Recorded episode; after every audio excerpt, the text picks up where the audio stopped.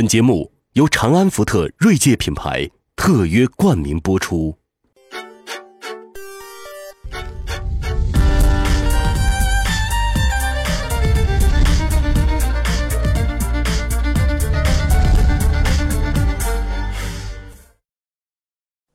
从曾经毁了无数 WASD 键的 PC 游戏，到今天培育了无数金拇指的手游，虚拟世界非但未垮，一路高歌猛进，大有盛世之态。手游玩家好像永动机一样，越活跃人数一直保持千万水准。英雄联盟 S 七全球总决赛赛事直播，中国观众峰值直接爆亿，各大话题搜索量更是比肩 NBA。快退十年，谁会想到曾经被视为精神毒物的游戏，如今不仅玩到了鸟巢，还开了课，玩着玩着玩大了。当年怒把孩子从网吧拎出来的家长们，想必也是一脸懵的。相比实业这一看不见摸不着的精神产物，究竟如何帮助各位游戏大佬赚得盆满钵满？本期秦老师将对话英雄互娱创始人，为您揭秘游戏生态圈的那件事儿。各位网友，大家好，欢迎来到这一期的《秦说朋友圈》。那今天啊，我给大家请到了一位，又是小鲜肉，而且所从事的行业又非常性感，而且个人的生活方式也是让很多人羡慕的啊。曾经是我们上海八零后创业的首富，英雄互娱的创始人和董事长应书岭先生。应书岭，英雄互娱创始人，一九八一年出生。看似大男孩的他，身价高达八十亿，并被业内称为移动电竞之父。为什么要请这个舒岭跟我一起来聊一次呢？因为我们很多网友跟我说，说秦老师，你已经要 pass 了，因为你采访的、你谈的都是那些啊五零后、六零后的企业家，七零后的不多，更不用说八零后了。所以呢，我今天要跟大家补补课啊。我看到一些数据说，中国移动互联网里面玩游戏的玩家已经有四亿多了。嗯，我觉得应该数据应该更大，更大哦。那假定说是四五亿人吧。嗯。其实你能不能介绍一下，就是你究竟在从事一件什么样的事儿，跟他们是什么样的一个关联，创造什么样的价值？呃，其实呃，我我一直觉得文化创意产业的话，创造的是一个环境，嗯，啊，一个虚拟的环境。其实，在就是汉朝的时候，其实我们现在出土的汉朝的话，都已经有歌唱俑。嗯，其实本质上来讲的话，它早期的话脱胎于戏剧，它都在熏陶，就是熏陶和建立一个虚拟的环境。然后把人的话建立到放入那个环境当中去，带入那个故事，并且去感感受那个故事里面的爱恨情仇。很多的就是游戏的话，都是从早期的那些故事的一种方式幻化出来的。最早的时候，我们知道有有话剧、舞台剧，再往后面的话有连续剧、有电影啊，类似于这样的东西。那么走到今天的话，就是相对来说，游戏是一个呃，我们讲就是说信息流更饱满。更充沛，然后它的相对来说，它的内容的丰富度也会更高的一种新的表现形式。呃，它既又具备过去的一些音乐的一些东西，然后又具备文字的东西，然后同时的话又又有图像、视频。呃，更多的是在于就是每一个人和游戏的话，它是一种互动的一个环境。我们过去的话在看一些就是表演的时候的话，就是你看《白蛇传》，然后的白蛇的话特别可怜，但是的话你们没有办法去改变这个局面。啊，你你看，就是说这个三英战吕布，然后你觉得，哎，我是否可以参与进来？能否去帮一帮？帮一帮，或者说改变一下这个局面？有些人的话想帮关羽，有些人想帮吕布，对，就是没有人知道。那么其实这样来讲的话，这游戏的话创造了这样一个环境，更比现实社会我们看到的是是传统的那些舞台剧、电影，呃，更充沛和饱满的一个环境。那个环境里面的话，你可以跟这个虚拟世界有更多的互动。且这个虚拟世界能够比较好的反馈你。嗯，其实游戏啊，我记得在都已经是十多年前，我那时候在上海啊采访陈天桥的时候，那时候也是游戏挺火的。那其实按照你这样说，其实它有几千年的这个历史来讲，那这一轮我们现在特指这个游戏，其实是跟互联网。结合在一起的什么是。单机啊，然后这个大型啊，然后现在这个互这个模式上的这个道具化呀，你觉得从从你个人啊，因为你这八零后，你觉得你从一个也是一个游戏发烧友，你觉得他经历了几个样什么样的一些阶段？最早第一个阶段，就是我觉得就是像陈天桥他们这个阶段，呃，他们等于是在中国是第一批做游戏的人，呃，我们也是第一批玩他们游戏的人。啊，他那个时候特别代理韩国的，对他们代代理了，就是很多海外的游戏，包括国内的话也有一些呃，包括像台湾的一些研发商。第二个阶段的话，我们会觉得就是说是基本上平台的玩家开始进场，啊，类似于像腾讯这样的公司，那就是包括就是我们看到网易、搜狐啊，他们都是过去是一个互联网公司，哎，觉得好像哎游戏不错，我们也来做游戏。那么最后的话，那么像腾讯这样的公司的话，就是它既受人尊敬吧，然后也做得非常棒。那等于是第二批公司里面的翘楚了。对，那第三批公司的话，其实更多是和生态合作，比如说跟腾讯的生态去合作，跟其他的生态去合作，然后通过这个跟生态的合作，把自己的业务发展起来。啊，就是是属于他们这一代的。那我们觉得，就到手游的话，变成第四代的公司。第四代了，跟移动互联网结合了。第一个维度，它跟移动互联网结结合。第二维度来讲的话，其实就是说，又是中国现在在这样一个阶段，它是消费升级的一个阶段，消费者需要更好的、更精品的产品的一个阶段。过去的话，我们都会在讲一件事情：游戏行业的话，你做什么东西，消费者都会玩。那现在来讲的话，你做普通东西，消费者已经不会玩了，它已经是一个竞争非常非常激烈的一个行业了。那么就是早期的一批做游戏的人，我们经常都会遇到，就是说他没玩过游戏，呃，老板也不玩游戏，但是他也经一样很好的经营了一款。成功的游戏公司，那么就是说，那这批公这批就是新的一批游戏公司呢，它的一个特点是在于，老板都是就是基本上都是游戏爱好者，那么他把这个游戏最后变成自己的一个事业，啊，从爱好向事业的一个转型，相对来说的话，我们会认为他的工匠精神会更强一点。嗯，就是你像这个，呃，五零后、六零后甚至更早的四零后那些的这个创业创业者，你看他们做的事儿啊，给人感觉都特别实。比如房地产，你想的很实啊。比如说挖矿、能源，那也很实。比如说这个修路也很实。比如造东西啊，中国制造啊，都很实。那么在这个过程中呢，其实出现了一大批的这个成功的这个企业家。那么到你们八零后以后，比如说我看了一下胡润的这个排行榜里，八零后的这个三十七个人啊，我看就是说，你像在线游戏，你像互联网金融，你像教育，啊。这个新型的一些电商等等等等啊，就已经有相当的比例。我们想到的就是你刚才说的一个这个虚拟的空间。所以有人说，未来的很大的一个市场，不是在房地产，而是在人心理的空间。人心理的空间就跟你的娱乐的需求、可能情感的需求、可能等等等等有。你觉得这个所谓说心灵的情感的这个空间跟市场，到底有多大？或者说你们怎么预预预期说未来的这个这个虚拟空间的机会？到底在哪里呢？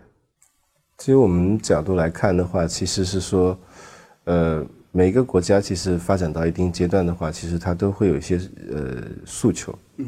每个阶段诉求，其实你会发现，其实跟人的一些基础诉求都是直接吻合的。嗯。你到怎样的一个收入，满足了怎样的一个物质上的东西，你慢慢的就开始有精神上的一些追求。就是非物质的东西冒出来了。对对对对对。其实我们在讲一件事情，是说，就是每个人都在生产一个杯子。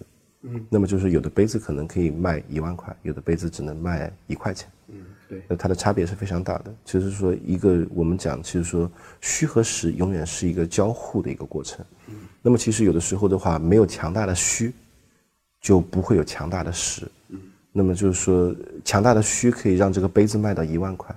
对，如果说你的虚不够强大的话，你的杯子永远只能卖一块钱。嗯，本质上来讲的话，你的人工又在不停的抬高。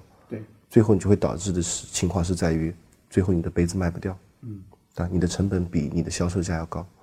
其实我们讲创新的整个过程就是一个成本下降的一个过程。嗯，呃，我们自己角度来理解的一个虚拟世界的一个机会是来源于是说，虚拟世界是更多是我们在看人的一个精神层面的一个追求嘛，就是说每一个就是强大的一个时代的一个出现，一定会伴随着它文化的出现。嗯就当年在就是中国就是文化最强的时候。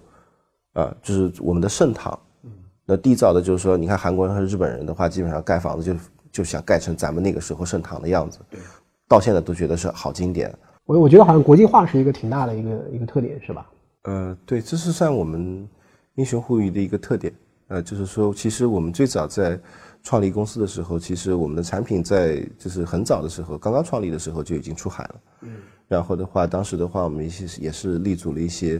海外的一些区域，南中国海的一些港澳台、东南亚这些区域，那我们当时的话都是在这个区域非常精耕细作，嗯，呃，且就是说我们觉得还是就是说现在的话，中国毕竟是第二大经济体嘛，嗯，产品的话也到了一个出海的时间了。嗯。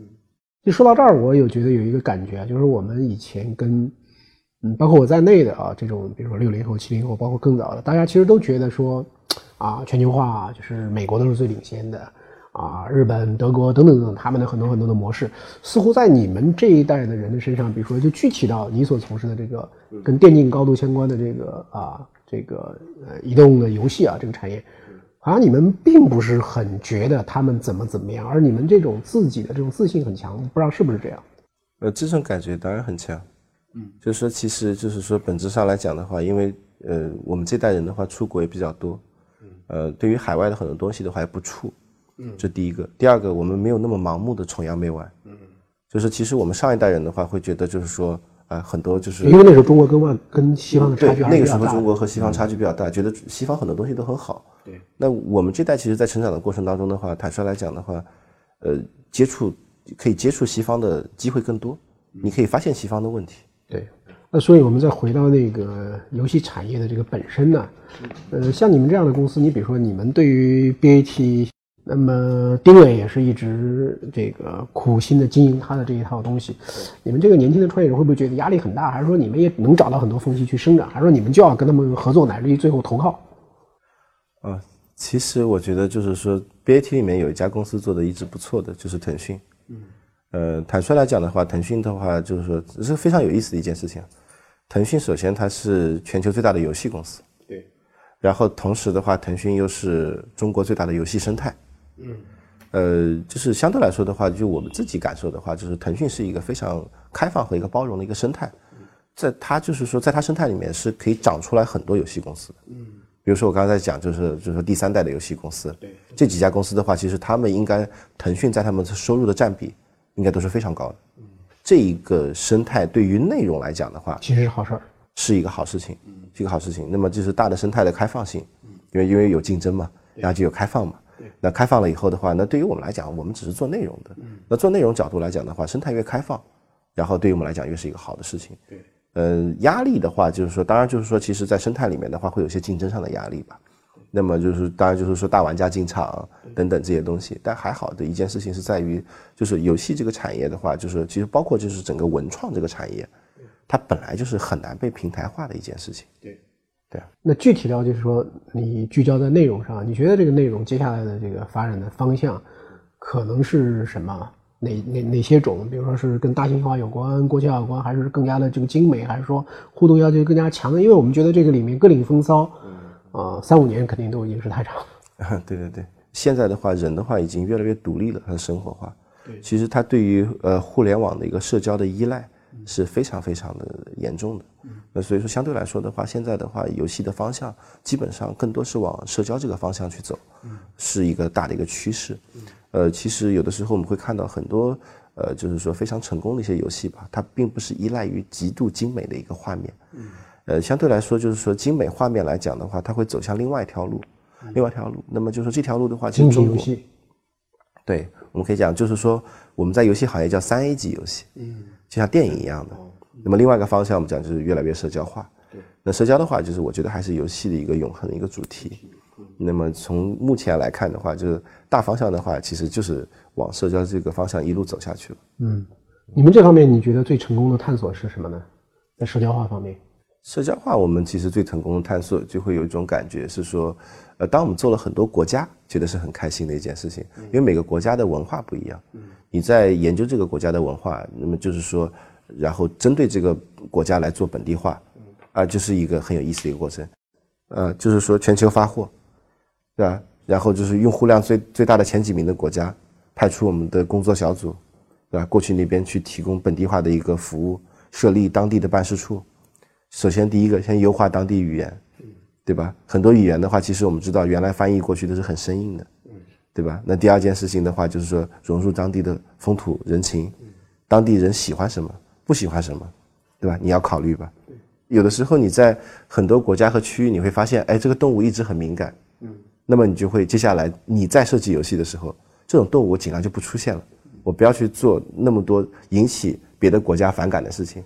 比如有些妇女的一些形象，在某些国家是有严重影响的。对。那么这种形象的话，那么我们也会去调整。包括甚至于有些敏感的颜色，我们也会去规避，对吧？那么其实就是在讲，就是说在全球化的过程当中，实际上是什么？是一个又一个的细节，一个又一个的经验，然后堆积出来，让你的产品其实做出来以后呢，它一看就是一个很全球化的东西。其实有的时候我们现在看在看很多文化类的产品，你会发现它长就是全球化。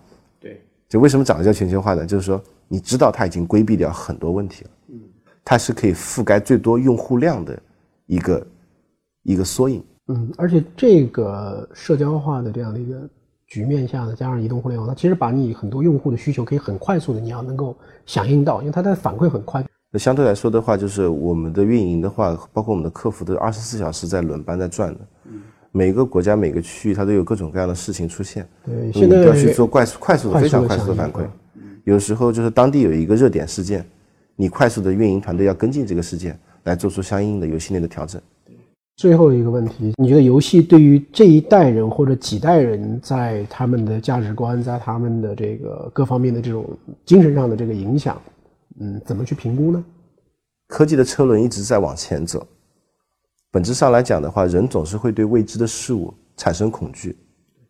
那么，其实如果说作为一个就是说真正意义上的一个强国、一个大国，那么肯定他要对所有的先进的科技。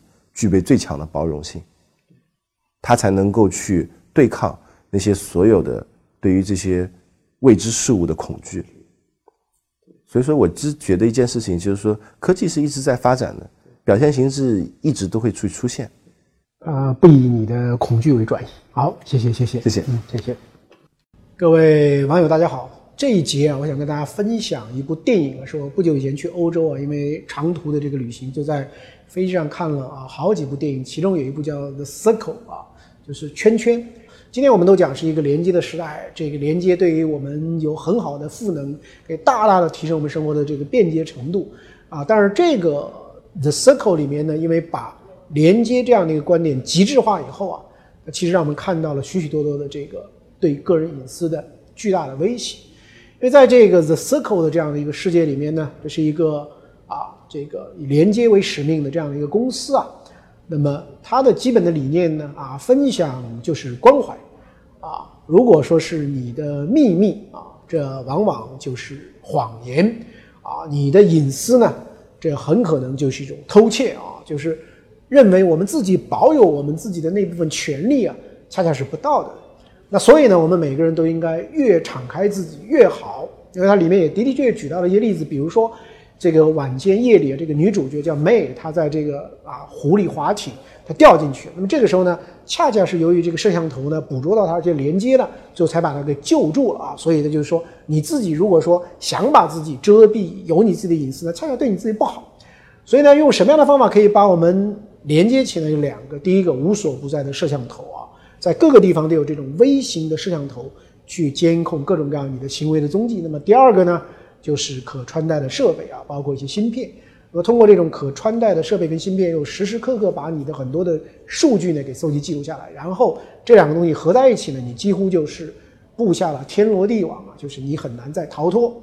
在我们一个这个连接的时代里面呢，其实要给每一个人要留下他自己的这个空间。